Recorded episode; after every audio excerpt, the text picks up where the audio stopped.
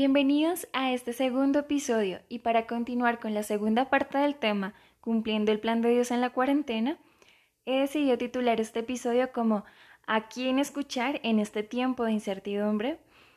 Como mencioné en el episodio anterior, que si no lo has escuchado te invito a hacerlo, responderé a esta pregunta. Y quizá, no sé, noticias, vecinos, nuestros familiares a influencers. Vamos.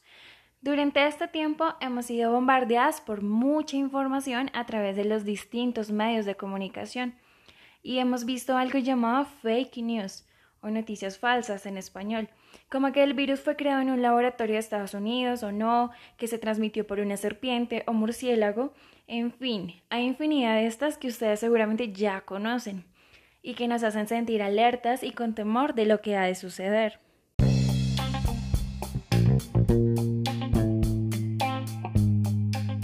Has preguntado si eso que te está pasando le pasa a alguien más?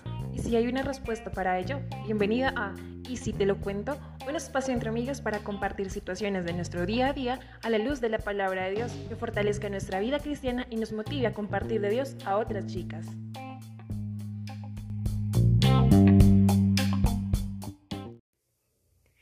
Resolver esta inquietud quiero contarles acerca de una situación vivida por una mujer en el año 874 a.C. Pero primeramente les contaré lo que pasaba en su sociedad. El reino de Israel se encontraba dividido como consecuencia de una mala decisión de Roboam, hijo del conocido y famoso rey Salomón. Este reino se dividió en el reino de Judá situado al sur y el reino de Israel situado al norte. A partir de este suceso comenzaron los reyes a liderar en cada región. Unos años más tarde llegó a reinar a Israel un hombre llamado Acab, que hizo lo malo delante de Dios.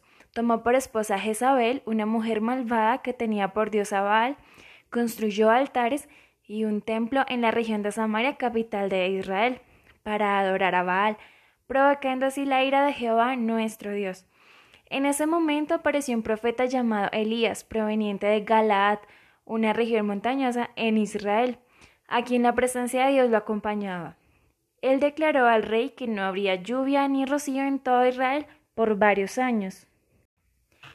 Esta primera parte nos permite identificar el primer aspecto importante que da respuesta a nuestra pregunta, y es que escuchar otra voz distinta a la de Dios nos aleja de Él, trayendo como consecuencia cosas negativas en nuestra vida. Porque el rey al dejar de lado los mandamientos de Dios, desató la ira de Jehová, el Dios de Israel, nuestro Dios, por tanto vino una hambruna como castigo. Nuestra sociedad es una sociedad que ha dejado de lado los principios y mandatos dados por Dios. Es por ello que vemos en, en el Congreso una discusión sobre si se aprueba una ley que haga legal el aborto o leyes que aprueban la inmoralidad sexual. Esto y más vemos todos los días, no solo en nuestro país, sino alrededor del mundo. Y hoy vemos que el mundo entero está siendo azotado por un virus, el COVID-19.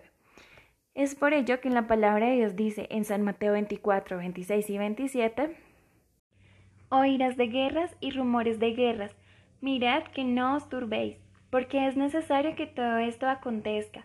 Y continúa diciendo que se levantará nación contra nación, y reino contra reino y habrá pestes y hambres y terremotos en diferentes lugares.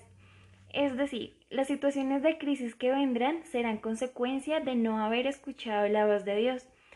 Es por ello que a los que eh, leemos y escuchamos la palabra de Dios, la palabra nos invita a que sin importar lo que suceda a nuestro alrededor, no debemos alarmarnos ni sentir temor, sino que debe esto traer gozo a nuestra vida porque la venida de nuestro Señor Jesús se acerca.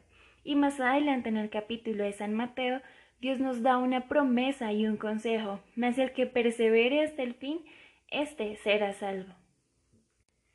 Después de la declaración dada al rey, Elías tuvo que huir. Para ello Dios le ordenó que se escondiera en el arroyo de Kerit, situado al oriente de Israel, pues el rey Acab quería acabar con su vida. Por supuesto, él no quería que nada malo ocurriera durante su reinado. Durante el tiempo que estuvo en el arroyo bebía de él y era alimentado por cuervos enviados por Dios con pan y carne en la mañana y en la tarde. Mas como dejó de llover, el arroyo se secó, por tanto Dios le ordenó ir a Sarepta de Sidón, una ciudad gentil, morada de los enemigos de Israel, a buscar a una viuda. a la que Dios ordenó que le sustentara. Esta es la mujer que mencionó al principio. Al llegar a la ciudad, vio a la viuda recogiendo leña.